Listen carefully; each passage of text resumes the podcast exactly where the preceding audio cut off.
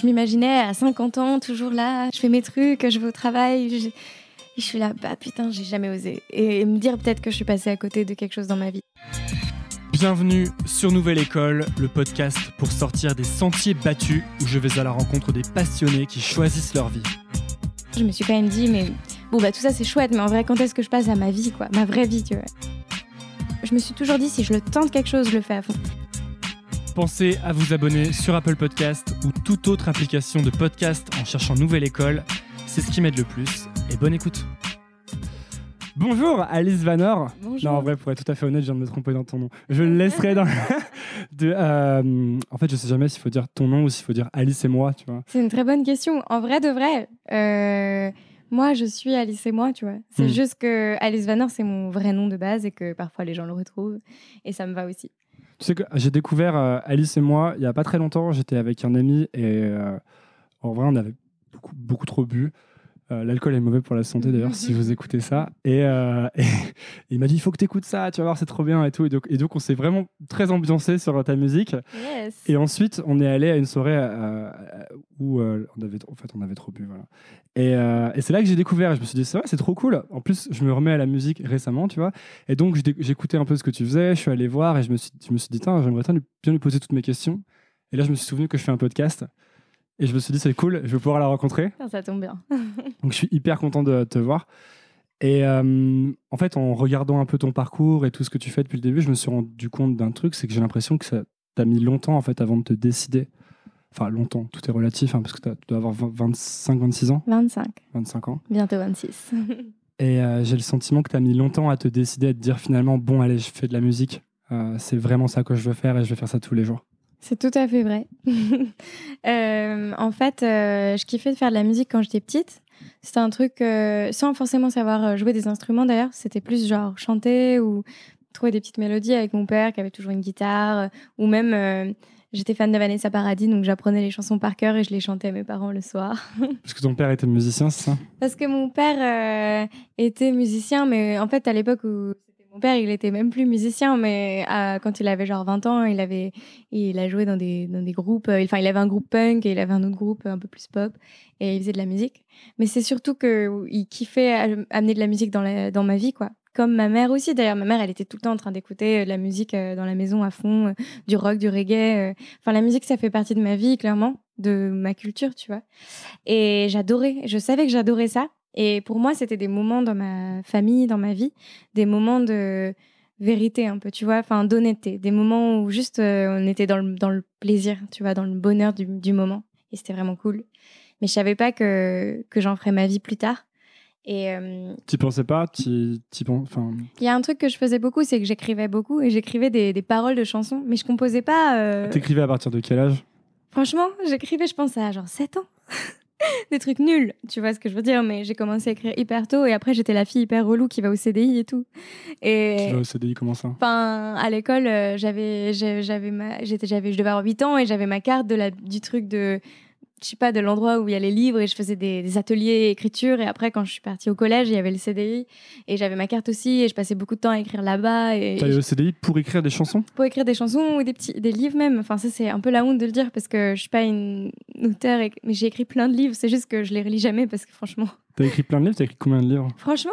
Ouais, ouais, franchement, ouais. je pense que j'ai dû en écrire au moins 5 6 Mais C'était des livres de, de quelle taille? Bah il y en a des petits mais il y en a des grands hein. il y en a des très grands. Hein, mais impossible de les relire. C'est C'était des fanfictions, c'était quoi? Putain j'ai jamais dit ça à personne bravo. Très Bah, bon Ça podcast. commence bien.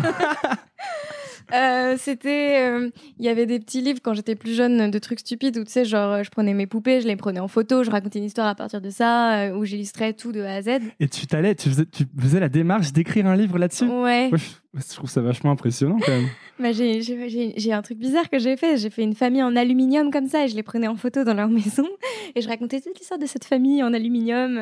La, famille, tu racontais l'histoire en, en livre ou tu, faisais, tu sortais les photos en et fait, tu... j'ai fait les deux. Je prenais en photo ça et ensuite je j'imprimais et à côté, pour chaque photo, j'ai raconté un début d'histoire et la fin de l'histoire. euh, j'avais tout assemblé chez moi avec un, un fi- du fil et une aiguille, tu vois. Et ça, tu le montrais ou pas? Euh, ça, je le montrais à, ma mère, par exemple, ou à mon père. Et il te disait quoi? Bah, que c'était bien. J'étais un peu chelou. Hein. Moi, je passais beaucoup de temps chez moi dans ma chambre et j'adorais. euh, Enfin, j'adorais être dans, dans mon monde, tu vois. Pourquoi tu dis que t'étais chelou?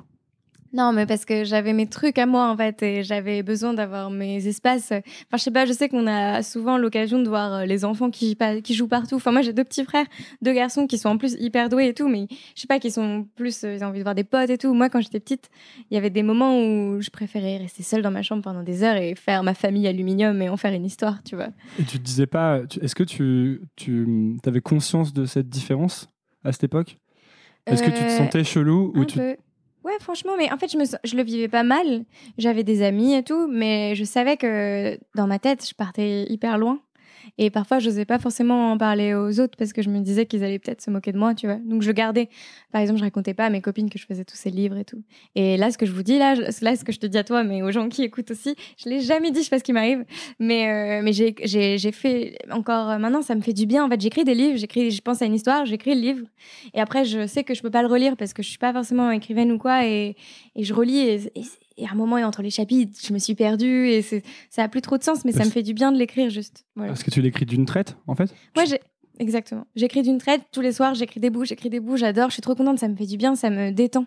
Et quand j'étais quand j'étais à Sciences Po et que que je sais pas, il fallait que j'écrive des trucs de journalisme et tout et je sais pas, il y avait un moment où je m'ennuyais trop et, et j'ai écrit un livre comme ça euh, de trucs de science-fiction pour changer, tu vois.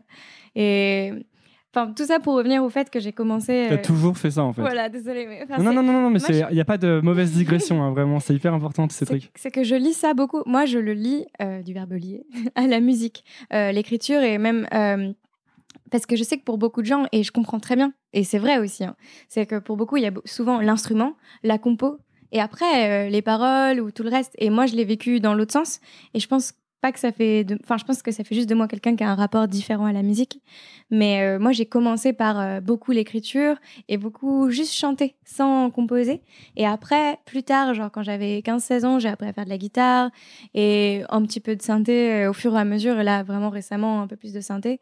Mais je suis pas une experte en instruments, mais par contre, j'ai j'ai plein d'idées de mélodies dans ma tête, d'histoires que j'ai envie de raconter. Et, de... et, et en fait, voilà, les, les instruments m'aident à aller là où moi j'ai envie d'aller à la base. Enfin, tu vois ce que je veux dire? Ouais, est-ce que tu dirais pas que. On, on a l'impression que toutes ces choses sont pas liées souvent? Tu sais, euh, Mm. euh, écrire un livre, euh, prendre des photos, écrire des chansons, chanter. Et, et parfois, tu regardes des gens qui sont connus et qui font, qui font plein de choses, tu sais, qui sont bons en, en tout, tu as l'impression, tu vois. Et, mais en fait, est-ce que ces choses sont pas liées? Tu, tu développes ta créativité dans une zone, tu la développes aussi dans une autre parce que tu crées des, un peu des représentations mentales, par exemple. Apprendre à écrire une histoire, t'apprends- donc quand tu écris un livre, tu racontes une histoire, mais dans une chanson aussi, tu racontes une histoire, elle est juste plus courte, pas souvent. Carrément. Et tu vois, je- euh, tu penses que ces choses-là sont liées justement que le fait de faire des livres t'aide maintenant à faire des chansons ou à... Carrément, mais en fait, moi, il y a un truc qu'on me disait tout le temps quand j'étais petite et, euh, et quand j'étais ado, et même il n'y a pas très longtemps, c'est que je suis très dissipée, apparemment. On me disait, tu es trop dissipée, trouve ta voix, trouve ton truc. Et j'ai toujours trouvé ça Qui te disait ça? Tu sais, je- euh, les, les, les profs, voilà, beaucoup les profs, et, et même parfois des gens à des dîners que tu connais pas très bien qui disent Ah là là, Alice, toujours un peu partout, un peu éparpillée, c'est quoi ta voix? Et en fait, bon, j'avoue que la musique m'a permis de tout réunir, mais je trouve ça chouette d'avoir euh, d'avoir eu plein de choses, d'avoir eu plein de curiosités différentes. Il y a des trucs dans lesquels j'étais complètement nulle, mais il y a des trucs que j'ai aimés et j'avais pas envie de choisir forcément. Et dans la musique, moi, j'ai trouvé un. un truc cool qui, qui allie pour moi plein de choses, genre l'imagination et, et l'écriture, et il y a la musique bien sûr, il y a chanter, et il y a même après euh, les clips, enfin les vidéos, les images, parce que j'aime bien y participer aussi. Et il y a plein de choses qui se mélangent et c'est trop cool. Pour moi, c'était un peu pareil. euh, euh, tu vois, par exemple, là, c'est marrant parce que le podcast, ça me permet un peu de, de, de, de- de jouer du fait que je suis éparpillé parce que du coup, vu que je m'intéresse à plein de trucs, je peux aller voir plein de gens qui font des trucs différents et ça m'intéresse vraiment. Mais c'est vrai qu'il y a ce côté euh, où je me suis beaucoup angoissé en grandissant de pas faire un truc, tu vois. Comme tu as des enfants, ils commencent à faire du piano, ils ont 5 ans, et puis euh, à 25 ans, ils sont trop forts en piano. tu vois, ils, jouent dans- Ouais. ils, jouent, euh, ils ont fait du conservatoire pendant 15 ans. Et toi- tu es là, tu sais toujours faire au clair de la lune au piano, et, mais, mais en même temps, tu aimes bien, tu vois. Et, euh, et je trouve ça. euh, Moi, j'aimerais bien pouvoir dire aux gens qu'en fait, si tu cultives tes intérêts euh, au bout d'un moment, ça finit par donner quelque chose. Mais après, j'en suis pas sûr et certain non plus, tu vois. Mais si, moi je trouve. En tout cas, euh, comme tu dis, moi j'adore les gens qui sont hyper pieds. J'adore les gens qui sont dissipés, qui peuvent me dire qu'ils aiment plein de choses et qu'ils ont plein d'intérêts.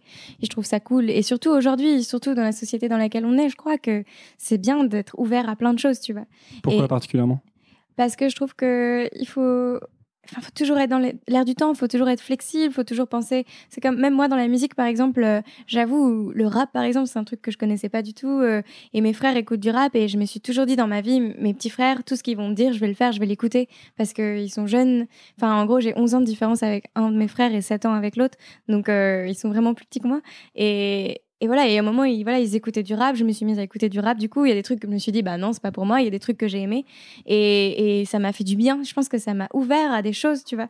Euh, enfin, c'est un exemple rap. Mais tu penses que le risque, c'est de s'enfermer, de pas cultiver, ça, ou de pas s'ouvrir? Si tu acceptes d'être dissipé, si tu acceptes de, de, vouloir t'intéresser à plein de choses, d'écouter plein de choses, et eh ben, tu restes assez ouvert pour toujours être euh, un peu dans l'air du temps. Et du coup, tout ce que tu peux proposer, que ce soit dans la musique, mais même, je sais pas si t'es dans la com ou, enfin, je sais pas, dans le service ou quoi, tu vas proposer des choses qui seront. Euh, bah, là où, enfin, dans l'air du temps, dans le bon truc, tu vois. Ouais, puis en fin de compte, ton originalité, elle se trouve souvent aux intersections.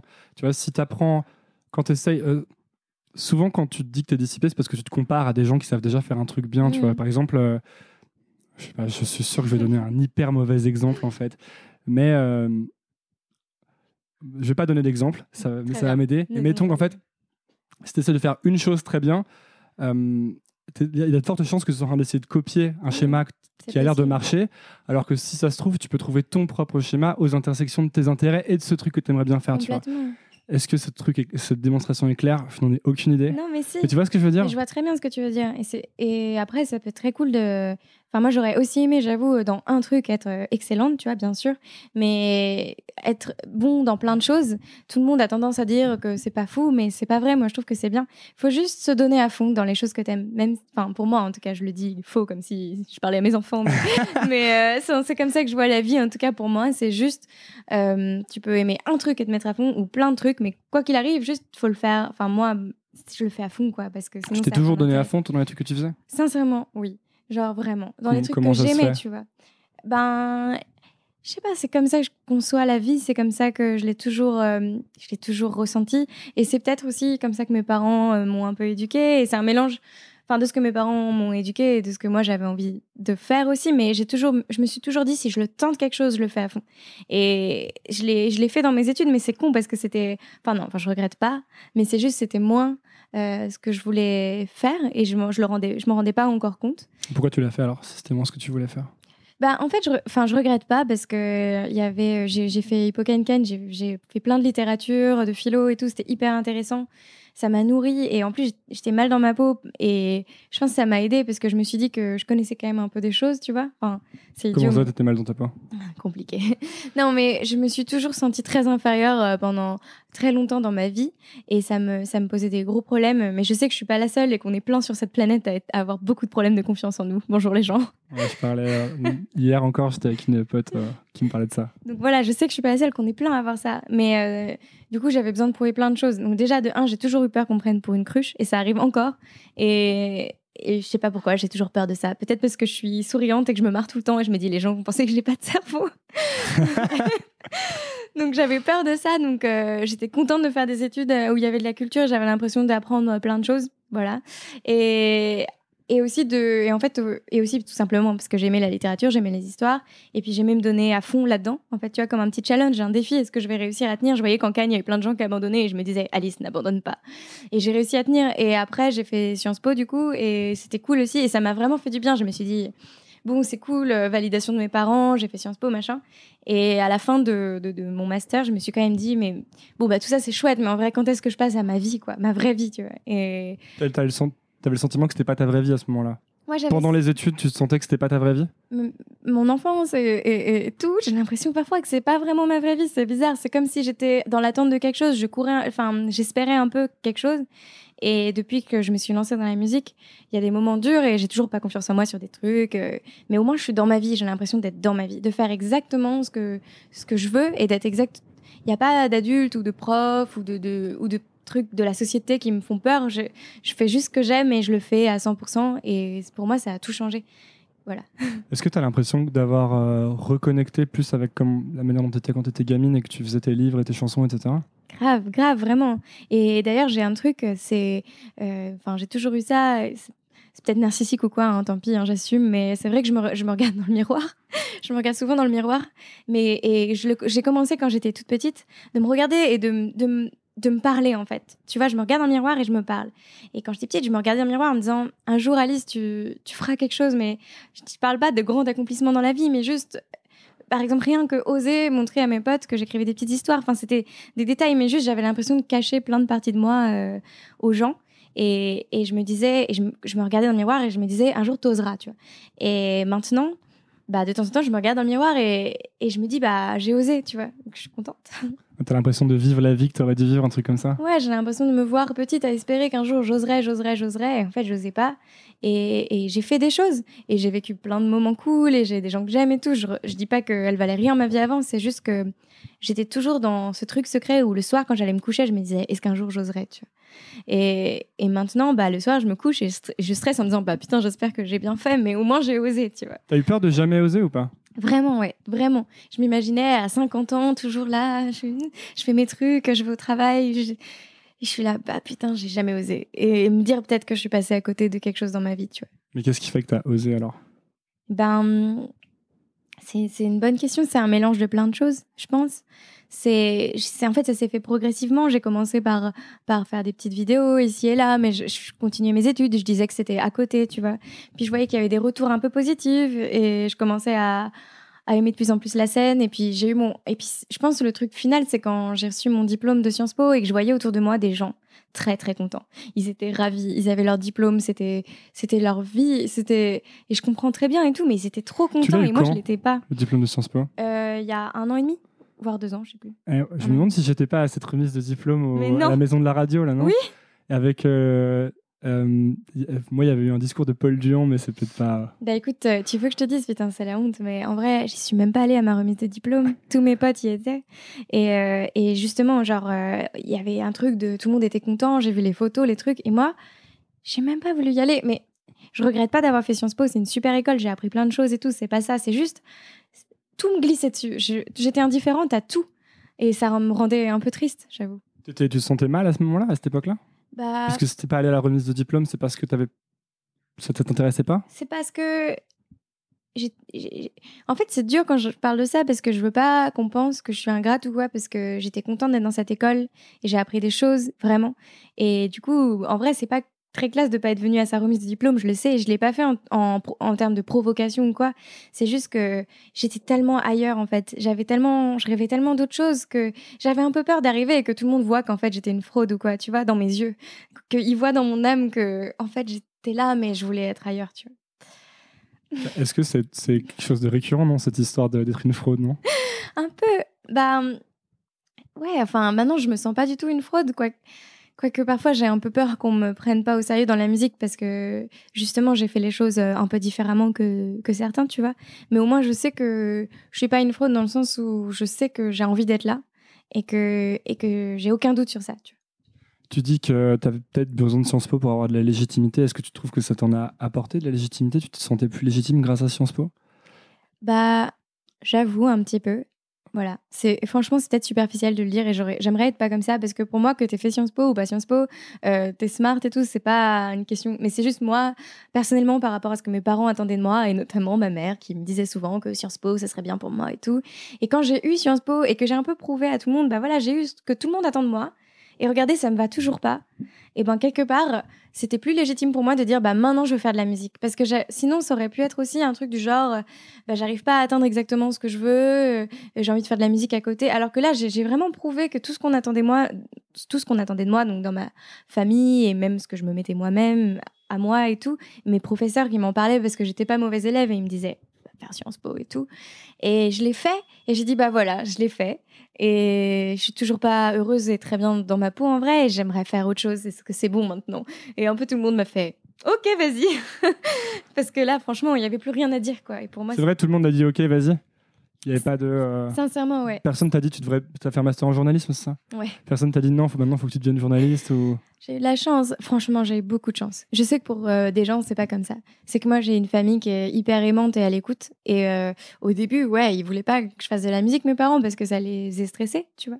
Même mon père qui fait de la musique, il me disait fais gaffe. Et bah, ma mère. Ma mère, c'est une warrior de ouf. Elle m'a toujours dit, euh, enfin, voilà, va au bout de tes études. Ta mère, elle est entrepreneuse, non? Ouais, elle est elle, gère euh, une société et tout, et genre je l'admire énormément, j'avoue. Et, euh, et voilà, donc au début c'était pas facile, mais quand j'ai justement quand j'ai fini Sciences Po, je suis allée au bout, j'ai eu mon master, j'ai fait toutes mes études et je leur ai dit je sais encore, hein, ça n'a pas changé que j'ai envie de faire de la musique. Bah ils pouvaient que être derrière moi quelque part et enfin. Puis ça faisait quand même longtemps que tu avais cette certitude. Ça, ça commençait à faire longtemps que tu avais cette certitude là. Oui, c'est ça. Mais ça a commencé par des mini-choses, des mini-vidéos que je faisais, que je leur montrais qu'à eux. En fait, oui, parce que moi, la musique, après, je me suis mis à en faire en faisant d'abord des vidéos presque. C'est-à-dire que je me filmais dans ma chambre, je faisais bah, l'œil dans ma main, des petits gestes un peu bizarres. C'est quoi cet œil dans ta main? Pour les gens qui connaissent pas et qui écoutent du coup. Oui, bonjour. On les oublie, hein Salut les gens. euh, l'œil dans ma main, c'est. euh, euh, donc là, il n'y a pas d'œil dans ta main. Non, ouais, pas en maintenant. Mais parfois, quand on m'interviewe, il m'en reste parce que je les dessine à chaque concert. D'accord. Et, et souvent, bah, il s'en va tout seul et je- le matin, j'ai encore des petits restes. Euh, L'œil dans ma main, c'est un truc que je faisais, j'avais, je pense, euh, 14-15 ans. Et euh, je me mettais dans ma chambre et je faisais des vidéos, donc comme je faisais avant. Enfin, j'ai fait plein de vidéos, je filmais mes poupées avant. T'as jamais arrêté en fait de faire tous ces trucs là Non, non, je faisais à côté tout le temps. Même quand tu étais à Sciences Po, tu faisais des, des trucs à côté? Ouais, ouais, tout le temps. Et, mais beaucoup, beaucoup de, de secrets, beaucoup de choses cachées. Genre, quand j'ai sorti ma première euh, musique, mes amis, personne ne savait que j'aimais ça, quoi. Ils sont tombés des nues. Ils m'ont dit, mais Alice, tu fais de la musique euh, Alors c'est intéressant ça. Est-ce que c'était important que ce soit en secret? Est-ce que c'était bénéfique, tu penses? Franchement, je j'en sais rien. Je sais juste que j'étais pas prête, en tout cas. C'est la même histoire que le soir quand je me couche et que je me dis, euh, est-ce que je vais oser ou pas? C'est qu'à l'époque, ben, j'osais pas, tout simplement. Non, Parce qu'on pourrait dire que le fait de le faire euh, en secret te permet justement de le, de le cultiver, disons, de, sans pression, sans te dire euh, oh là là, tout le monde va trouver ça nul, ou je vais jamais devenir professionnel, ou tu vois. Ouais, c'est possible. En fait, maintenant, je pense en termes de professionnel parce que quand je me suis dit, vas-y, je vais faire de la musique, j'ai voulu garder. Enfin, je le fais parce que j'aime ça et ça reste, c'est honnête et c'est ce que j'aime. Mais tout ce qui vient après, je sais que je me mets en mode un peu warrior en me disant, bah, c'est dur dans la vie de, percer, de réussir. Donc, je vais essayer de tout faire pour mettre mon projet en avant. Mais à l'époque, euh, quand je faisais ma musique, en tout cas, c'était vraiment. euh, Enfin, il y avait que le côté euh, que j'aime aujourd'hui, que j'ai encore, mais que le côté créatif. Et il n'y avait pas le côté vente ou quoi derrière. Donc c'est vrai que c'était que pour moi et ça me faisait du bien. C'était presque psychologique. Mhm. C'était des moments pour moi euh, qui me détendaient, quoi. Donc tu faisais ces vidéos avec l'œil. Ouais. euh, ça, c'est comme ça que tu as commencé en fait à t'y remettre, c'est ça? C'est, euh, je, je l'ai dessiné des deux côtés de ma main. Maintenant, je le fais tout le temps dans la paume, mais avant, c'était aussi dans le dos de la main. Et, euh, et je me regardais comme ça, et je me regardais dans le miroir euh, ou face à la caméra. Et je sais pas, euh, ça me donnait une sorte de confiance en moi sur le moment. J'avais l'impression d'être un personnage un peu mystique, un peu plus fort, un peu plus badass, tu vois. Et, ça m'aidait du coup dans la vidéo pour, pour, je sais pas, pour me regarder avec confiance. Et toujours ce côté du regard. Et, et voilà. Et en fait, ça m'est revenu plus tard. Enfin, je me suis souvenu que j'ai fait ça, j'étais sur un clip et je me suis dit, euh, tiens, qu'est-ce qu'on pourrait rajouter J'ai dit à une fille, attends, ouvre la pomme de ta main, c'est un dessin que je fais de temps en temps. Et donc tu- ça, c'est un truc que tu faisais à l'époque, mais spontanément en fait, le, Ouais, le coup de l'œil, Ouais. qui t'est revenu ensuite plus tard, ça. Quand, pendant le tournage d'un clip, je me suis dit, euh, ah oui, il y a ce truc que je faisais, ça peut être bien visuellement, on peut le retenter et tout. Et, et en fait, quand je me suis mis, au début, je l'ai dessiné sur la main d'une fille et ça m'a fait un truc, mais pas grand chose. Et après, je l'ai dessiné sur ma main. Et j'ai eu un truc, je te jure que c'est vrai, c'est c'est un geste que j'ai fait dans le passé tellement de fois le soir quand j'étais jeune que quand je l'ai refait un peu enfin des années après tu vois ça m'a fait remonter plein de souvenirs du passé et je me suis sentie un peu forte et tout ou- enfin en tout cas troublée et, et je me suis dit que c'était un peu magique tu vois et que je continuerais de le faire et que je l'emporterais avec moi dans ma musique. Tu dis que tes potes ont été surpris quand tu as sorti ta première musique. C'était quand en fait que tu as sorti ta première musique? Bah alors ma vraie toute première musique c'était en anglais et euh, Pourquoi tu rigoles parce que quand j'y repense à cette chanson ça s'appelle Penny Ah, c'était pour une sorte de concours, non? C'est ça Pour une waouh boîte? Cet homme il sait tout Ouais. Euh, excellent journaliste J'ai fait, j'ai fait mes devoirs.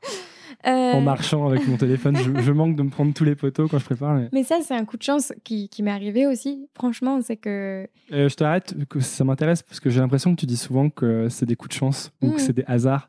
Et qu'en fait, euh, non Si, en fait, en fait euh, Il n'y a pas un côté où quand les choses positives t'arrivent, j'ai l'impression que c'est de la chance et quand les choses négatives t'arrivent, j'ai l'impression que c'est de ta faute, non non, mais.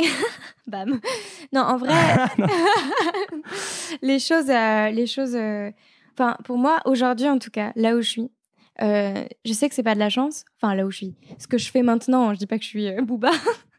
non, mais je veux dire, là, ce que. T'as envie, envie d'être Booba Oui. J'en rêve. Le- D'ailleurs, le podcast s'appelle Nouvelle École, un peu en référence à une chanson de Booba. mais- Yes. Non, mais bon, quand je dis là où je suis, c'est pas, je me prends pas pour. Mais ce que je veux dire, en tout cas, dans la musique, là où je suis en ce moment, ce que je fais en ce moment, je sais que c'est pas de la chance parce que j'ai travaillé comme une dingue pour être là et pour tout mener. Parce que aussi, j'ai pas de maison disque, j'ai pas de label, c'est moi qui produis, j'ai pas de tourneur non plus, c'est moi qui trouve mes concerts. Tout ce que je fais, c'est en indépendant et j'ai bossé comme une ouf. Donc je sais que c'est pas de la chance. Mais par contre, plus jeune, j'avoue, franchement, j'ai eu parfois de la chance. Comme je pense, on en a tous dans notre vie de temps en temps des moments de chance qui, qui nous sourient. Et soit tu les prends, soit tu les prends pas. Et là, c'était un moment de chance parce que franchement, j'osais pas du tout dire que je faisais de la musique. Alors raconte, vas-y, c'était quoi Ouais. ce moment? Et ben, Ah J'allais te laisser raconter, j'aurais pas dû interrompre. j'étais dans une boutique euh, de mode euh, avec un pote. Et il y a juste une fille qui, qui aimait bien mon style en fait, parce que j'ai toujours aimé bien m'habiller un peu et j'avais un grand chapeau et je sais pas, elle est venue vers moi, elle m'a dit ah j'aime bien ton style, on cherche des filles parisiennes qui font de la musique à peu près ton âge. Est-ce que par hasard tu fais pas de la musique? C'est dingue quand même. Et euh, mon pote à l'époque c'était un des seuls qui savait que j'en faisais et euh, et il a dit ouais, ouais, elle fait de la musique euh, et du coup ben je me suis trouvée comme ça et j'ai dit oui Toi, t'aurais dit que tu faisais de la musique sinon ou pas? J'en sais rien. Peut-être pas, peut-être que oui. Je peux pas savoir. C'était un truc que je cachais après si on était venu me voir comme ça. J'en sais rien. Mais en tout cas, heureusement qu'il était là. Parce que ça m'a permis de d'être dedans. Et après, elle m'a dit, ben voilà, on a une marque de vêtements, je vais le dire, hein, ça s'appelle Pe- Penny Black. Et elle me dit, euh, est-ce que tu peux faire une chanson pour nous? Mais par contre, tu nous la faut pour euh, après-demain, parce qu'après, le concours se termine. Quoi. Du coup, moi, le soir, je suis rentrée chez moi et... Et voilà, j'ai trouvé une chanson et je l'ai appelée Penny. Et j'ai- envoyé à mon père un petit extrait euh, mémo, vo- mémo vocal. Comme tu l'as enregistré avec, euh, avec un iPhone, Exactement. Hmm. Et mon père m'a dit ah j'adore et tout et il m'a donné des idées aussi. Enfin c'était vraiment cool. Il- Enfin il a un peu participé à ce truc là et après j'ai mon pote euh, qui avait accès à un studio parce qu'il connaissait quelqu'un. Enfin bon bref euh, ça c'était de la chance pour le coup qui fait qu'on a pu bien l'enregistrer. Et après euh, on a pris un rétroprojecteur, on a on l'a mis sur le mur et puis c'était un clip. Ah oui, vous vous êtes chauffé quand même. Ouais voilà et je l'ai sorti et Parce que tu dis que c'est de la chance, mais vous vous êtes quand même vachement chauffé pour ce truc. Ah bah oui, parce que à partir du moment où je me suis dit que j'allais le faire, je me suis dit que je le ferais à fond. Mais je- là où j'ai eu la chance, c'est que moi, de moi-même, je me serais peut-être pas lancée là-dedans. Mais quand on est venu me chercher, je me suis dit, ok, là, je le fais, tu vois. Hmm. Et Et comment t'avais fait pour la musique? Puisque toi, tu t'écrivais surtout à l'époque, non? Euh, non, mais je savais- quand même faire des petits airs de trucs. Et c'est moi qui ai composé quand même euh, au piano. Voilà. J'avais un mini. euh, Enfin, j'avais même pas un piano, j'avais un synthé, quoi, tu vois, chez moi.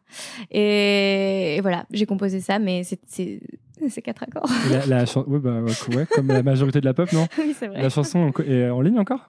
Elle est en ligne, ouais. Donc j'irai la trouver pour la mettre dans les Sous références. un autre nom, Alice V. Ok, cool. Et, euh, et en fait, euh, le truc énorme avec cette histoire, c'est qu'après, elle m'a dit, ben, t'as gagné le concours. Et moi, je pensais que je gagnerais des fringues, tu vois. Il y avait combien de personnes qui participent Tu sais combien il y avait de Je participants sais pas. Je sais qu'il y en avait un peu, mais voilà. Elle m'a dit que j'ai gagné, donc j'étais contente. Et elle me dit, t'as gagné euh, le concours, et du coup, ben, il faut que tu ailles venir à Milan. Il faut que tu viennes à Milan et que tu fasses un, un concert, en fait, avec euh, genre de cinq chansons euh, devant euh, 200 personnes. Non, 300 personnes, enfin, je sais plus. Enfin, c'était énorme.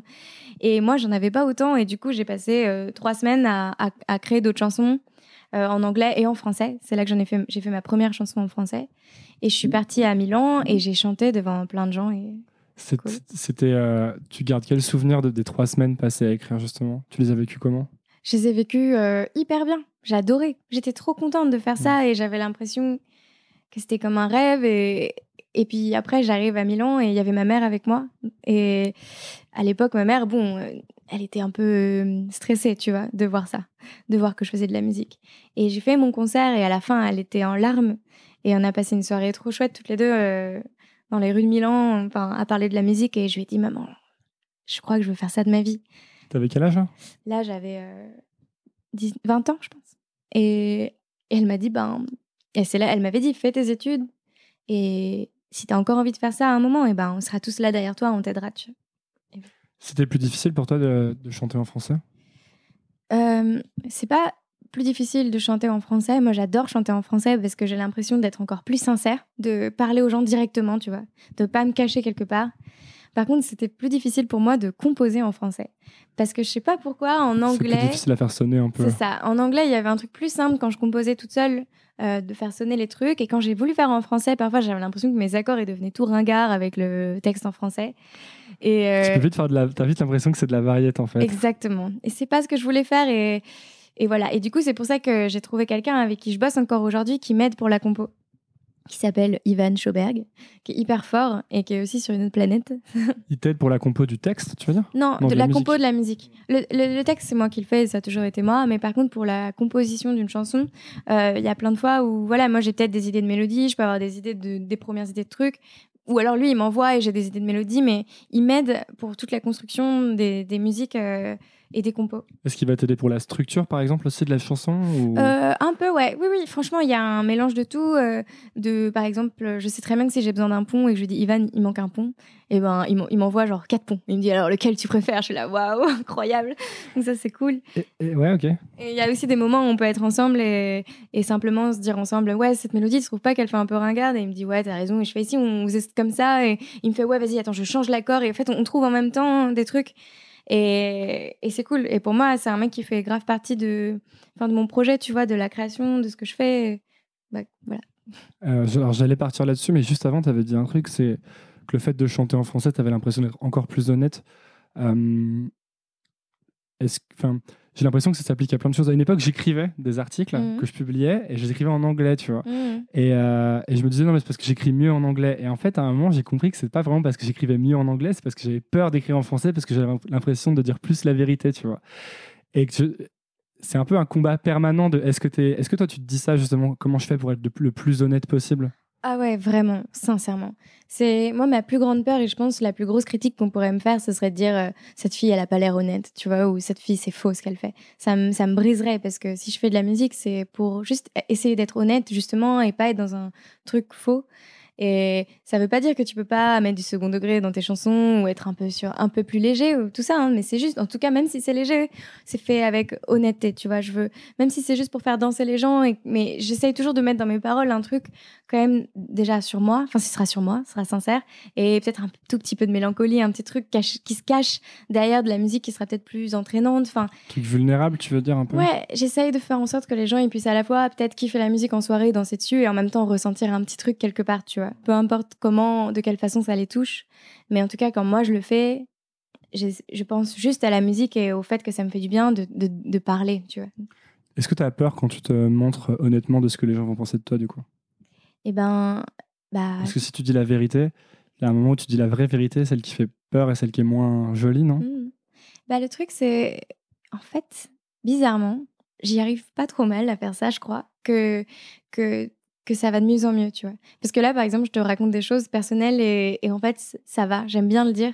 Et ça, fait partie pour moi du changement dans ma vie où j'ai l'impression que je me cache plus. Ça me fait même un bien fou. J'ai même envie de raconter ma vie à tout le monde. Bonjour les gens du podcast. Bah, c'est un peu ce que tu es en train de faire. Non, mais ça fait du bien juste d'être honnête, quoi. Et, et, oui, bien sûr que du coup, euh, contrairement à certains travails où même si tu mets du cœur de ouf dedans, euh, bah, on va pas te juger sur ton âme ou qui tu es. Bah, moi, c'est ma musique, c'est moi. Et on peut très bien dire, bah, d'ailleurs, c'est déjà arrivé que quelqu'un dise, écoute ma musique quelqu'un dans le monde de la musique qui m'a dit oui c'est pas très profond ce que tu fais.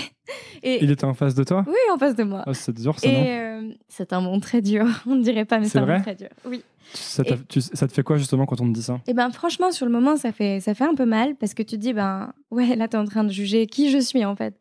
Mais après, tu, enfin pour moi en tout cas, ça me donne juste encore plus envie d'y arriver. Parce que quand je vais à des concerts et que je vois des gens euh, euh, qui sont là en train de juste kiffer ma musique, Enfin, juste la plus belle image que je peux voir, c'est être sur scène et quelqu'un qui, qui, est là, qui est en train de danser, qui se laisse aller. Et je me dis, ben, ok, bah, ça, ça vaut tout le, tous les trucs. Tu vois, vous pouvez venir m'insulter les autres gens, c'est bon, c'est pas grave.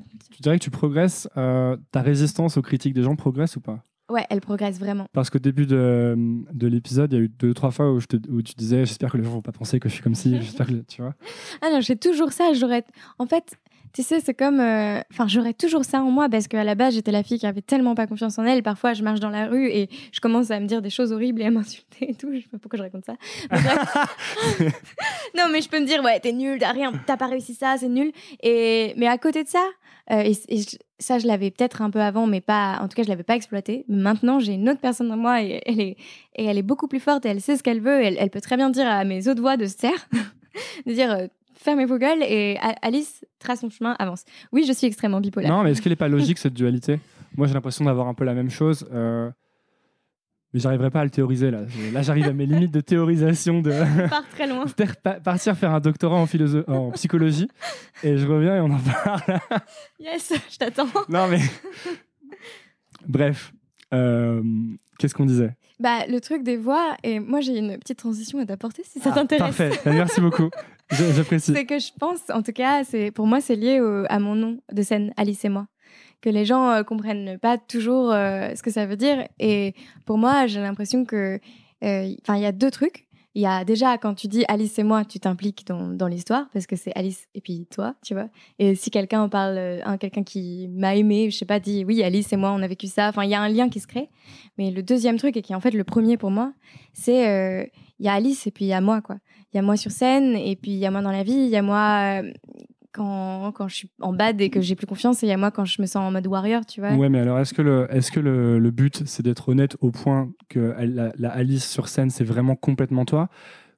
Ou est-ce que le risque c'est pas de, de toujours vouloir quand même montrer une partie de toi qui est un peu plus reluisante ou un peu plus funky ou un peu, Mhm. un peu plus personnifiée? Mais en fait, euh, quand je dis il y a Alice et il y a moi, je sais pas si moi je suis pas plus Alice que l'autre moi, tu vois ou pas? Absolument, c'est super clair. Non, mais quand je suis sur Non, oui, scène, euh, l'air de rien, peut-être que c'était celle que j'aurais toujours dû être et peut-être que c'est vraiment moi parce que je m'assume, je suis bien, je suis heureuse, je me marre, je raconte ma vie et, et peut-être que l'autre euh, qui est parfois un peu terrorisée, c'est celle qui a été cassée par, euh, je sais pas, la société, la peur des autres et tout. Et, et ok, c'est moi, mais en même temps, je suis pas sûre à 100% que ce soit. Enfin, en fait, quand je suis sur scène, j'ai quand même l'impression d'être vraiment moi, tu vois. C'est juste que les deux euh, sont en confrontation et peut-être que quand je suis sur scène, de toute façon, il y a les deux, tu vois. Non, mais aussi le toit. euh, repart- allons encore plus loin. Allons encore plus loin. Aussi, euh, il y, a, il y a le toit de Alice et moi maintenant, mais ta personnalité à toi, donc Alice, Oui, va évoluer forcément, tu bien vois. sûr. Et euh, peut-être qu'il y a des gens qui vont se dire, euh, moi j'aimais Alice de l'EP Filme-moi, tu Oui, vois. possible. Et toi, tu vas changer. Et, et à un moment, est-ce qu'il n'y a pas la tentation, et ça, je pense que c'est un truc pour tous les artistes, de, de, de garder cette image, euh, parce que tu sais qu'elle plaît déjà, tu vois. Et je vais te donner un exemple euh, qui est le mien, puisque j'aime faire ça sur ce podcast. Euh, je, fais, je fais Nouvelle École depuis environ deux ans, donc euh, je pense qu'il y a toute une euh, partie de ma personnalité que les gens entendent, c'est-à-dire euh, quand je suis assis sur un canapé, posé, Mhm. calme, euh, là pour être sympa et tout ça. Mhm. Et puis il y a toute une partie de ma personnalité que les gens connaissent pas, tu vois, qui est un peu plus, euh, un peu moins euh, chill, quoi, disons. J'ai peur. non, non, mais t'inquiète pas, tu, tu as entendu du podcast. Et, et je pense, et de plus en plus, en fait, moi, je me, là, je me, disons que je me remets à la musique, mais ce serait pareil si je faisais autre chose. Je, je vais pas, ça va pas être Antonin de nouvelle école dans la Mhm. musique. Ça peut pas, parce que c'est Ouais. pas vrai, y a pas, c'est pas tout là-dedans, tu Ouais. vois.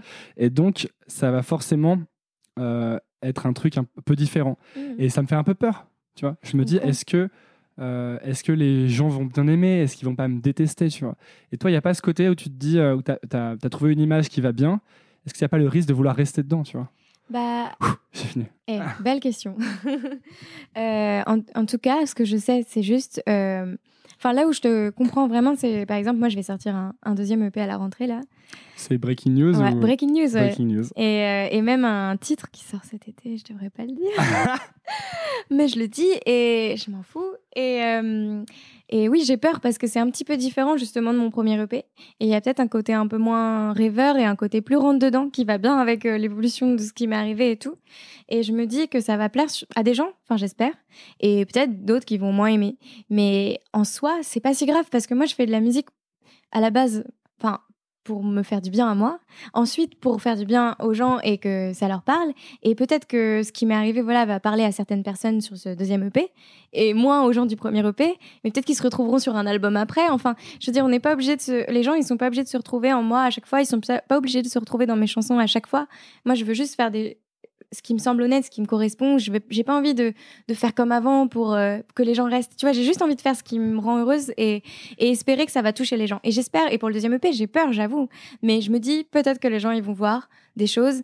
Et je me souviens pour le premier EP, j'avais très peur qu'ils comprennent pas des trucs. Euh, et en fait, les gens ont compris, donc euh, je crois en eux. Donc ton, ton repère, c'est toi, en fait, c'est ça? C'est plus moi, ouais.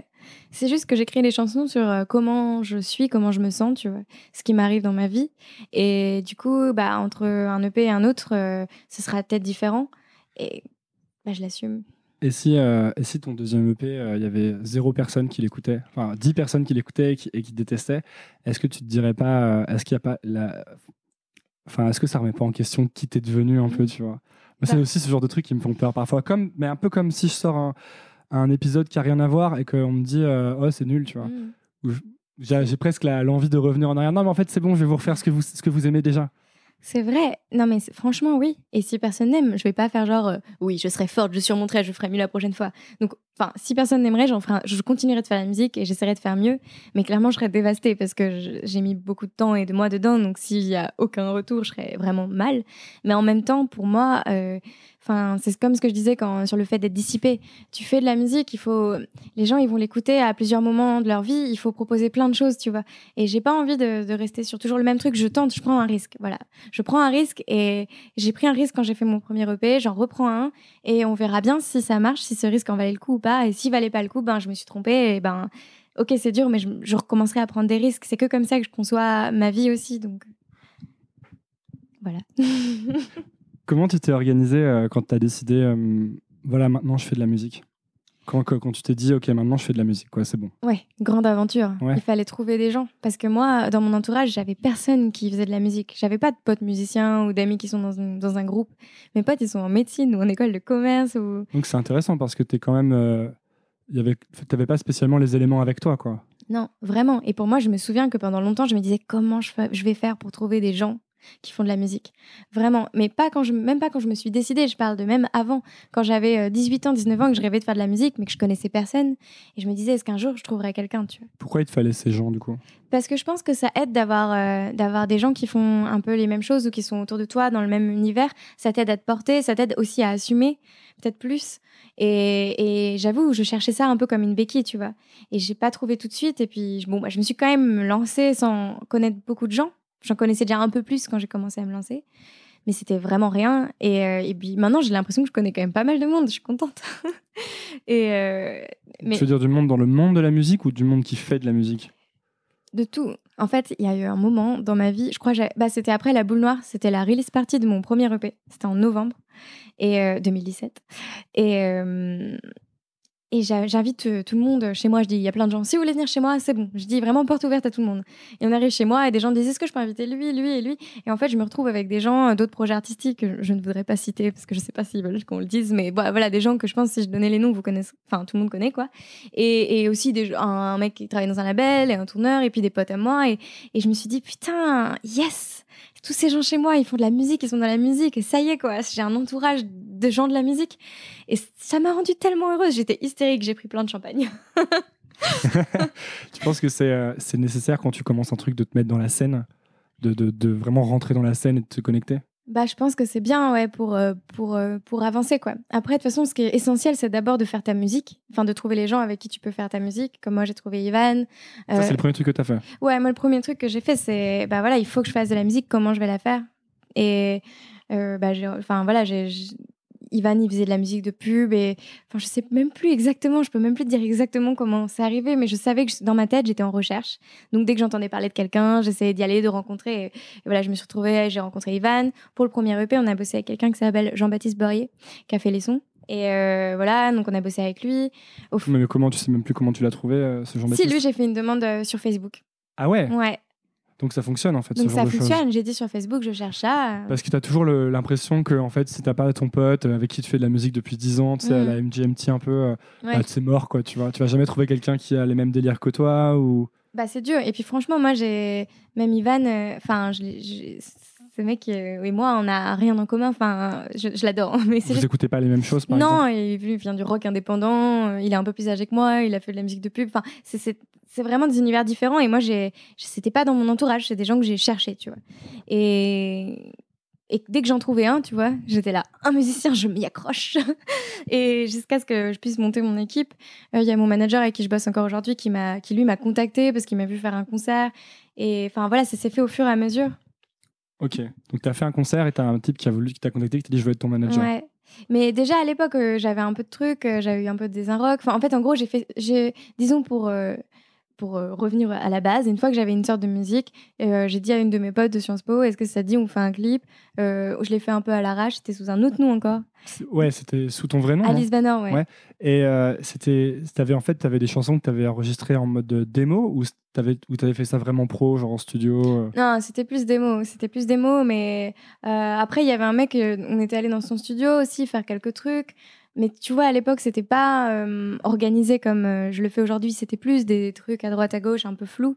Et, mais j'ai eu des bons retours sur ce premier clip. Et voilà. Et au fur et à mesure, en fait, j'ai compris un peu comment ça marchait. Et quand j'ai voulu sortir mon EP, je me suis dit, bah, il faut que je trouve une attachée de presse. Donc, j'allais demander à tous les gens du milieu, est-ce que vous connaissez de bonnes attachées de presse? Je notais les noms sur mes notes d'iPhone. Je les ai contactés une par une par mail. Euh, je sais qu'il fallait. Euh, euh, enfin voilà, je sais comment ça fonctionne. Pour mon deuxième EP, je savais qu'il fallait un distributeur. Le, mieux, ça aurait été aussi un éditeur, un tourneur. Ça, j'ai pas tout trouvé encore. Mais tu vois, j'avais fait même un Google Sheet avec les noms des gens dans, dans le milieu.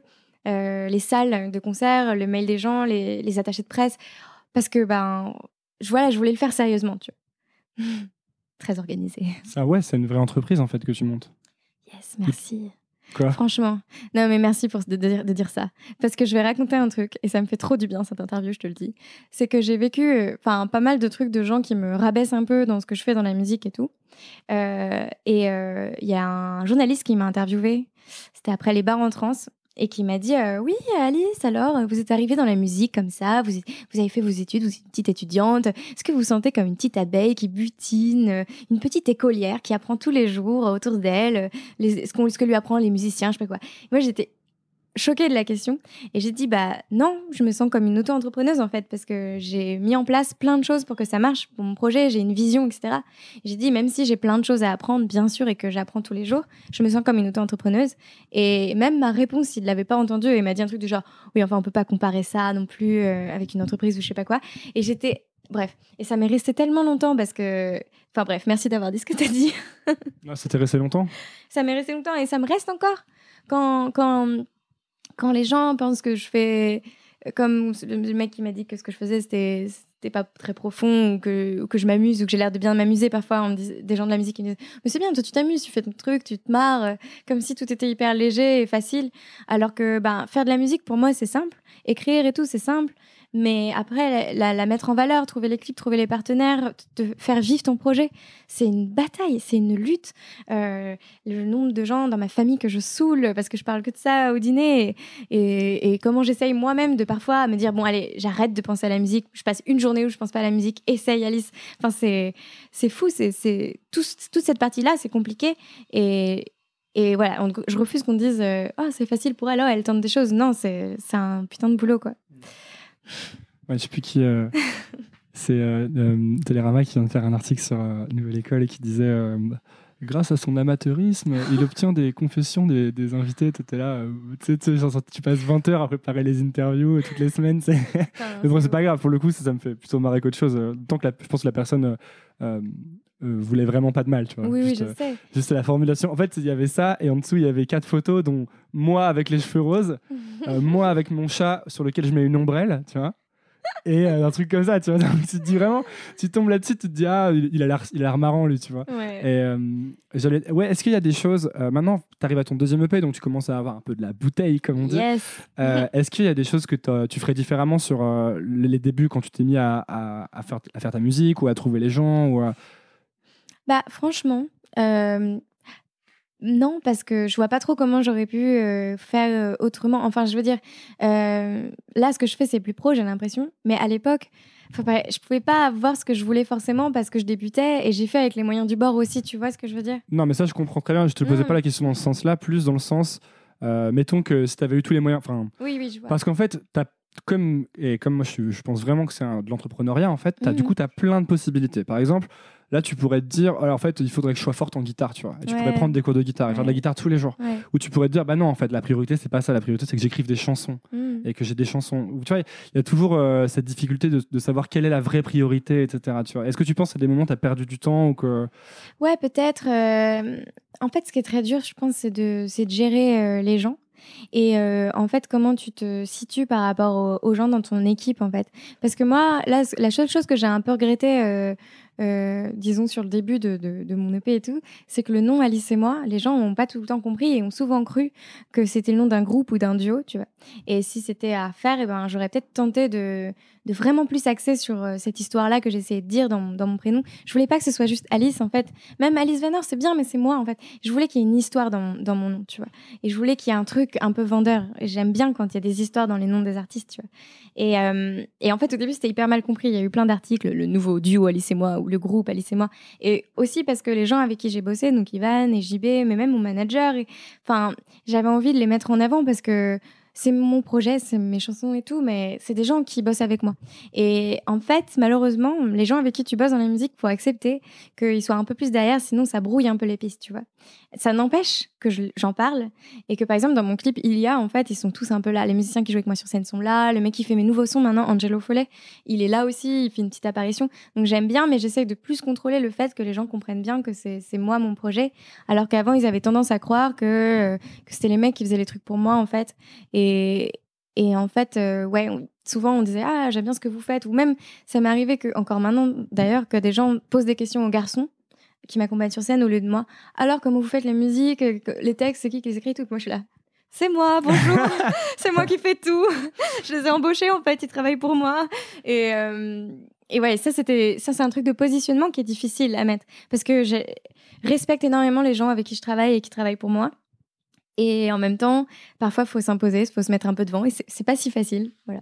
Et comment tu fais justement pour convaincre euh, des gens de bosser pour toi et de rester dans l'ombre? Et ben, en fait, euh, les, les gens les mieux, c'est ceux que j'ai pas forcément eu à convaincre. Euh, et c'est ce que j'ai aujourd'hui, c'est une super team, voilà. Mais disons que les, les musiciens qui jouent avec moi sur scène, soit ils ont leur projet à côté. Qu'il y a un mec qui m'accompagne à la guitare, il s'appelle Danny Terreur. Il a son projet, c'est hyper cool. Et du coup, ben, Je mettrai les noms de tout Oui, le monde oui. dans les- la Mais- description. Du coup, lui, par exemple, euh, enfin bon, c'est pareil pour tous, hein, mais je commence par lui pour donner un exemple. Mais il a son, il a son projet, donc il n'a pas envie d'être a- en soi affilié à mon projet. Tout ce qu'il veut, c'est faire ce qu'il aime dans la vie, de la guitare et m'accompagner sur scène, tu vois. Après, il y a Noé, donc il, il avait son projet aussi qui s'appelle Amario, qui est, je crois, encore en cours, mais un peu, voilà. Euh, et, euh, qui, accompagne d'autres artistes. Et Adrien aussi, qui est avec moi, sur, euh, qui fait synthé basse. Et lui aussi, il accompagne d'autres artistes. Il a même un autre projet qui s'appelle Sully Sully. Donc en fait, ils ont leur truc à côté. Et quand ils sont avec moi sur scène, ils sont juste là pour euh, kiffer, faire de la musique, faire ce qu'ils aiment. C'est juste jouer. Et en fait, c'est- différent que d'avoir ton projet. Moi d'ailleurs, plus tard, j'aimerais bien tenter, voir ce que ça donne d'être euh, sur un projet où c'est pas toi qui mène, mais juste t'accompagne. Parce que ça doit être du kiff aussi, tu vois. T'es juste là pour faire ce que l'instrument, tu vois. Et moi, quand je suis sur scène, je suis là pour chanter et je suis là aussi pour dire aux gens de, de venir, de partir avec moi. C'est moi qui dois. Les gens qui sont derrière moi, je dois les emporter. J'ai un, poids aussi qui est sur moi, que, qui me plaît. Mais j'imagine que quand t'accompagnes, t'as pas ce poids et t'es juste dans le kiff, c'est bien aussi. Et bref, j'ai pas eu à les convaincre ces garçons-là et ils sont, ils savent qu'ils sont là pour moi et ils me le disent tout le temps et c'est même eux qui m'encouragent à faire ça. Et je me souviens à Noé une fois, quelqu'un lui a demandé, euh, toi t'es quoi pour Alice euh, sur scène? Tu penses être quoi? Il a dit une épaule. c'est joli. joli, ouais. Et du coup, c'est comment tu te. Tout à l'heure, je parlais de priorité, tu vois. C'est quoi ta priorité, toi, dans son. Puisque tous- tous les jours, tu te lèves pour faire ton projet, en quelque sorte. Mhm. Donc, j'imagine que parfois, tu as des priorités différentes. Parce que si tu sors un EP, la priorité, c'est peut-être la promo ou ce genre de choses. Mais Mhm. mettons que tu es en train. T'es pas en phase de promo. C'est quoi ta vie, en fait? Quelle est ta priorité, les trucs que tu essaies de mettre avant tout? Bah, en fait, le truc, c'est ce marrant avec ça, c'est une petite diversion, mais je vais revenir à ce, truc, mais c'est que le côté création musique, c'est jamais, disons, une priorité. En fait, ça vient tout seul. C'est-à-dire que moi, euh, là, pour mon deuxième EP, toutes les chansons que j'ai fait pour le, pour le deuxième EP, je les ai pas fait dans le rush en disant faut que je fasse un deuxième EP vite. Je les ai fait parce que je pouvais pas m'en empêcher, parce que je vivais des choses et que, bah voilà, j'avais besoin de l'exprimer. Et d'un coup, j'ai dit à mon manager, bon, bah, tu vas rire, mais en fait, on a déjà 15 chansons. du coup, et si on ressortait un truc, tu vois, ça s'est plus fait comme ça. Et, et bon, j'avais pas assez d'argent pour sortir un album, pour sortir les 15. Du coup, on en a choisi 5. Et euh, Parce que là, t'es pas encore signé, t'es pas sur un label, en fait. Non, c'est moi toute seule. C'est Parce que t'as pas voulu? Non, parce que, enfin, franchement non.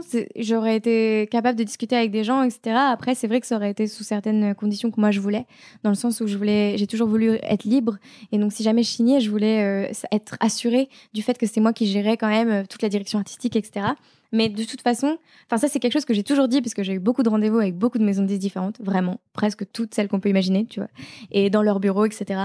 Et euh, donc peut-être que ça les a ralentis, j'en sais rien, mais au final j'ai pas eu de proposition et puis j'ai pas eu envie d'attendre en fait. C'est juste, j'ai pas eu envie d'attendre qu'il y en ait un qui se décide et de leur dire allez s'il vous plaît. Je me suis juste dit bon bah franchement ils me saoulent, ils y croient pas, et ben tant pis, et ben je vais encore leur montrer, et je vais je vais le faire et je vais continuer. Et je me suis inscrite à des concours pour avoir des aides un peu financières.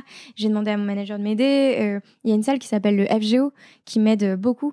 Euh, j'ai gagné un prix avec eux et en gros ils, ils m'aident un peu financièrement et ils m'aident aussi euh, pour faire des, résidences avec des coachs et tout. Il y a des gens qui, qui m'aident, voilà. Et mais je me lance euh, toute seule. Et puis j'ai deux bonnes attachées de presse avec qui je vais bosser. Je suis contente. Et j'ai aussi un distrib maintenant. Donc ça c'est trop cool. Quentin de chez Billy. Donc tu trouves les gens les uns après les autres en fait finalement. Ouais. Bah, en gros, je fais un peu un travail de maison de disque parce que travail de maison de disque, quand il a un artiste, c'est trouver bah, avec qui il va faire les sons. Euh, Mm. Bah tiens, on va te donner ça comme attaché de presse, on va, on va faire un clip avec celui-là. Bah du coup, moi, je le fais, je le fais moi-même. Il y a une phrase d'Orelsan qui dit euh, euh, certains rêvent de signer en major pendant qu'on en fabrique une. Yes San, je l'adore. Euh, je sais plus ce que je voulais dire. Euh, J'ai complètement oublié ce que je voulais dire. Ça m'arrive tellement souvent sur ce podcast. C'est pour ça qu'il parle d'amateurisme peut-être. Euh, Bah, moi, je trouve qu'il est très bien ce podcast. Ouais, il est bien. hein. Moi, je trouve que les questions euh, sont très intéressantes. Mais c'est pour ça que je me perce parce que j'écoute vraiment ce que tu dis. Et à un moment, je me dis, ah ouais, après, il faut que je lui dise ça. Et après, je lui dis, mais, mais je continue à t'écouter. Et du coup, je me souviens plus du tout de ce, que je voulais, ce dont je voulais te parler. Sur le- la, la promo, tu me demandais? Ouais, non, je te parlais de ta priorité. Après, de toute façon, je peux couper quand j'hésite. je parlais de ta, ta priorité et, euh, et je sais plus. euh, Sur ma priorité en ce moment, par exemple, pour mon EP ou... Ouais, non, c'était plus. euh, En fait, toi, tu écris tes chansons euh, dans ton coin. Et ensuite, tu as des gens qui font, la... qui font les musiques ensuite pour toi? Ah Euh, non, voilà, je sais ce que je voulais te demander. Ah, yes. yes. Quand tu écris une chanson, Ouais, euh, j'imagine que tu l'as fait écouter à des gens. Au moins Oui. une ou deux personnes. bien sûr. Et c'est qui ces personnes? Alors, quand j'ai mes chansons, fait, je les fais écouter à, à mon manager, par exemple, euh, mais aussi euh, ma meilleure pote, Elodie. Euh... Petite dédicace. Euh, ma mère, mon père, parfois même mes petits frères, parce que je me dis, ils ont euh, putain, 15 ans et 18 ans, ils sont jeunes, ils peuvent peut-être euh, savoir. Et, voilà, et j'attends un peu de voir euh, est-ce qu'elle elle, elle prend ou pas. Et puis moi aussi, parfois, quand j'ai une musique et que je l'aime bien, on allait un peu au bout de ce qu'on. En fait, en gros, euh, une fois qu'elle est composée, écrite, et que moi je suis allée voir Ivan, et que chez Ivan, on a fait des voix aussi ensemble, euh, on a un truc un peu clean, je la mets de côté, je fais écouter aux gens, je la réécoute. Si j'aime bien, et ben là, je vais voir le mec qui fait donc les sons, donc euh, Angelo, et je vais lui dire bah voilà, on a cette idée avec. Et dans notre maquette, il y a souvent des idées de son aussi. hein. Il y a déjà des petits synthés et tout. hein. C'est juste que c'est pas aussi fat que le son que ce mec peut apporter. Et, et lui, il arrive, il va apporter vraiment sa, sa patte en gros de, de son, de, de batterie, de synthé. Il va en créer des nouveaux. Il va faire un truc encore plus lourd qui fait que la chanson elle prend une autre dimension, tu vois. Et c'est cool. Donc tu as toujours les, la même équipe de personnes à qui tu fais écouter. Ouais. Et tu, fais, tu laisses reposer pour voir si le, le truc est bien en fait, c'est ça? Ouais, je laisse reposer. Tu laisses reposer combien de temps genre? Une semaine mais de toute façon, en plus, il y a plus le temps parce qu'avant de se dire, euh, parce que là, par exemple, moi, moi, je suis déjà en train de penser à l'album, parce que là, je suis déjà en train de faire des musiques que je pourrais pas mettre sur mon EP qui sort en novembre. Donc du coup, euh, bah là, je fais des musiques qui seront peut-être pour l'album. Et de toute façon, on a le temps, tu vois, avant que ça sorte un album. Du coup, euh, je, les mets de côté. Celles et après, je revois. En fait, souvent, je fais des points et je les revois et je les remets ensemble dans des listes. Et c'était intéressant ce que tu disais sur le fait que t'attends pas, que tu aurais peut-être pu signer mais que t'attends pas parce que en fait souvent je pense que tu perds du temps quand tu quand attends que les gens viennent à toi, tu vois. C'est vrai. Quand tu te dis euh, oh là là si seulement euh, je pouvais signer dans une maison de disques ou si seulement je pouvais avoir cette subvention ou si seulement je pouvais lever des fonds pour ma boîte ou des trucs comme ça. Alors qu'en fait généralement si tu vas au bout de ton truc, j'ai l'impression, hein, après je suis jeune, que euh, les portes s'ouvrent en fait, tu vois. C'est vrai. Parce que c'est les gens qui viennent en fait. Et je pense que la bonne situation, la situation que tu veux pour tout projet, c'est les gens qui viennent à toi et qui disent Hey, j'ai trop envie de. Putain, il est smart, mon dieu. Cet homme est très intelligent. Le- Petit bout de lui. Ça, je vais Il est rougir. réellement. non, mais c'est vrai, putain, c'est tellement vrai. Tellement, tellement vrai. Moi, ça a toujours été mon cas. C'est-à-dire que je vais jamais aller suppléer les gens. Je vais je vais avancer, je vais demander, je vais, oui, je vais dire voilà, j'aimerais ça, mais si on, les gens viennent pas vers moi, et eh ben je m'en fous, j'avance, tu vois. Et surtout dans la musique, c'est, moi je peux faire des rendez-vous, j'ai vu des gens, je leur explique mon projet, je peux vendre, je peux me vendre, je suis pas en train de me dire j'attends qu'on vienne me cueillir, c'est pas ça, mais je peux venir voir les gens, me vendre, s'ils sont pas intéressés, eh ben rien à foutre, je trace mon truc, je trace ma route et je leur prouve. Et j'ai fait ça toute ma vie, franchement. J'ai fait ça avant aussi, ou dans mes études, ou dans des histoires de famille. C'est ça sert à rien d'attendre qu'on te valide ou qu'on t'aide ou quoi. Il faut, tu fais ton truc et les gens, ils vont se rattacher au, au mouvement, tu vois. Et moi, c'est ce qui m'est arrivé avec mon équipe. D'autant que c'est terrible la musique parce que tout le monde pense que savoir pouvoir parler de musique en fait, tu vois. C'est le, ah, tu vois ce qui vient avec ça, c'est que y a pas tellement de monde qui écoute les podcasts. Enfin quand même, c'est assez écouté et tout, mais je veux dire, c'est pas euh, comme quand tu as une musique qui perd, c'est que tu as 10 millions de vues sur YouTube, tu vois.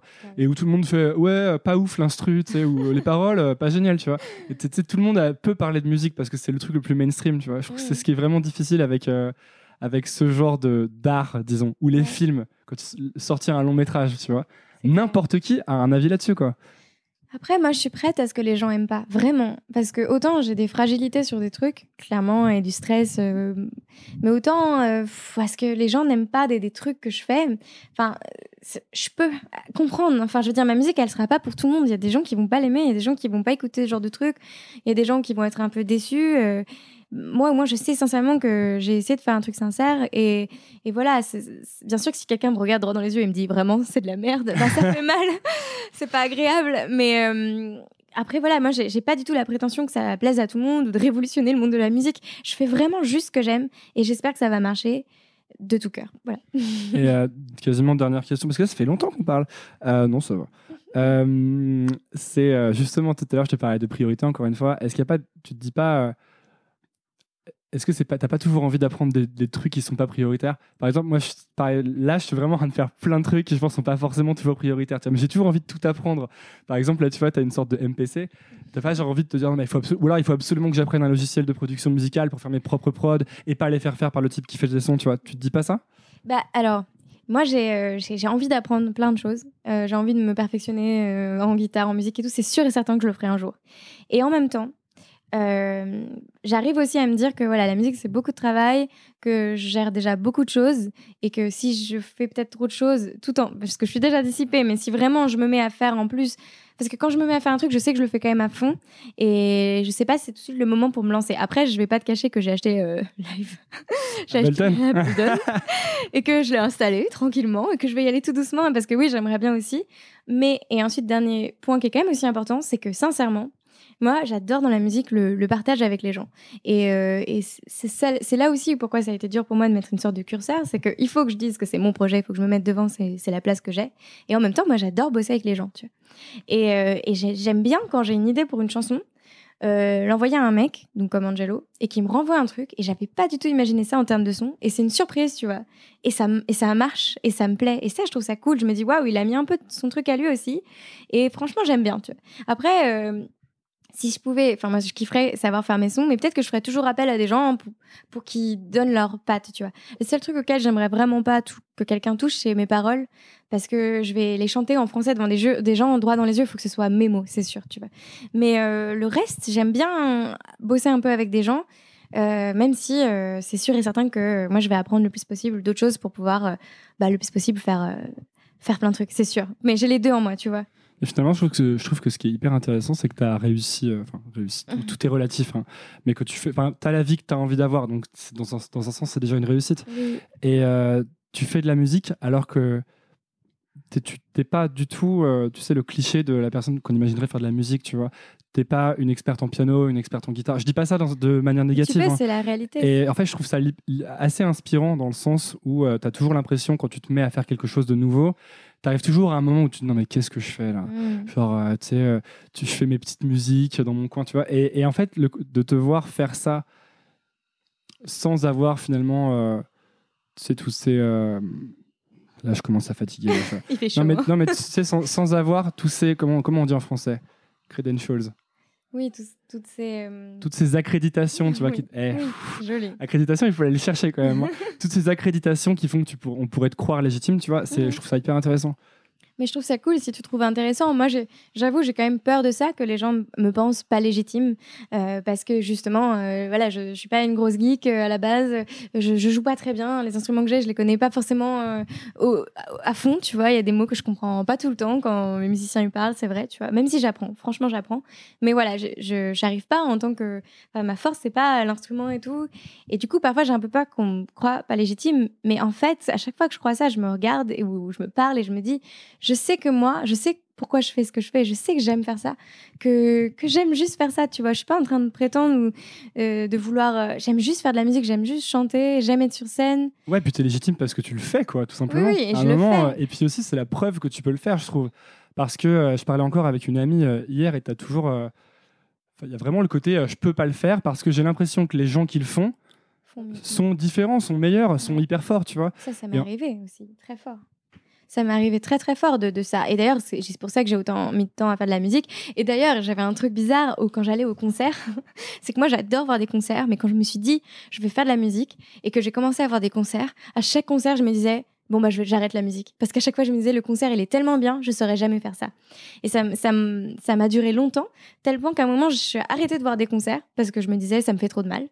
Et jusqu'à ce que je reprenne assez confiance en moi pour maintenant me dire, quand tu vas à un concert, Alice, de un, tu kiffes parce que c'est cool, et de deux, s'il y a des trucs que tu trouves intéressants, tu notes et tu verras pour toi si ça peut pas t'aider, mais t'arrêtes d'être dans cette position-là euh, parce qu'en fait, c'est juste croire en soi. En fait, c'est juste. Fait, c'est un truc bizarre. Enfin, moi, je, je sais pas si ça marche comme ça pour tout le monde, mais ça a marché comme ça pour moi, donc je le dis. Pour moi, c'est un peu accepter de faire semblant de croire en toi, et tu finis par vraiment avoir confiance en toi. C'est marrant, c'est un, vrai truc dans les startups, que c'est fake it until you make it. Ah ouais, Ah ouais, Bah ouais, voilà. vraiment, c'est genre. euh, c'est moi, genre- startup. je donne des conseils. c'est un gros gros truc dans les startups de faire comme si ça marchait trop bien jusqu'à ce que ça marche en fait. Bah, moi, je me suis dit à un moment, parce que j'avais pas confiance en moi et ça m'a un peu ralenti au début et je galérais et tout. Et moi, j'ai fait stop, allez, fais genre, fais genre. Imagine qu'est-ce qui se passerait si tu pensais que vraiment tu pouvais le faire et que tu croyais en toi. Et du coup, j'ai vu les choses différemment. Et pourtant, j'avais toujours des petites euh, feintes en moi, tu vois, de temps en temps, des, petites, des petits moments où j'avais envie de me dire, oh là là, casse-toi, tu sais rien faire. Et puis d'autres moments où je me disais, non, non, j'y crois. Et en fait, maintenant, ben, ben, je suis contente de ce que j'ai réussi à avoir comme, comme milieu, tu vois. Tu veux dire que l'attitude de dire non mais je fais de la musique, enfin Mhm. je suis euh, musicienne, je suis chanteuse, finalement te rapproche du moment où tu l'es vraiment ça. Presque, ouais, c'est ça. C'est que moi, je me dis, euh, enfin, en tout cas au début, le, le fait d'assumer, le fait de me dire, euh, quand je vais à un concert par exemple, le fait de me dire, t'as pas le droit de penser que c'est mieux que toi. Dis-toi juste que c'est cool, que c'est super, et que toi, ben, tu feras à ta façon, tu vois. Et avant, je me, quand je voyais un concert, je me disais, c'est mieux que moi, je me casse, j'arrête la musique, j'arrête tout, tu vois. D'autant que t'as pas vu leur t'as pas vu leur premier concert surtout je pense. Oui, oui, aussi, je T'as sais. vu le concert dans la salle des fêtes avec euh, trois parents, euh, une assiette en plastique. Oui, bah, je sais que ça arrive, mais tu sais, c'est, c'est, c'est dur. Parfois, je sais, je passe des concerts de fou et je me dis, ouais, moi, ce que je fais, c'est nul et tout. et d'autres fois, et puis, puis voilà, la dernière fois, j'ai fait un concert à Bordeaux. Et franchement, euh, ambiance de dingue, les gens qui crient mon nom, euh, il y avait beaucoup de gens, vraiment beaucoup de gens, je pense 1000 personnes. Et, et- et ils ont dansé et chanté, ils disaient, filme-moi, ils me filmaient, et c'était ouf.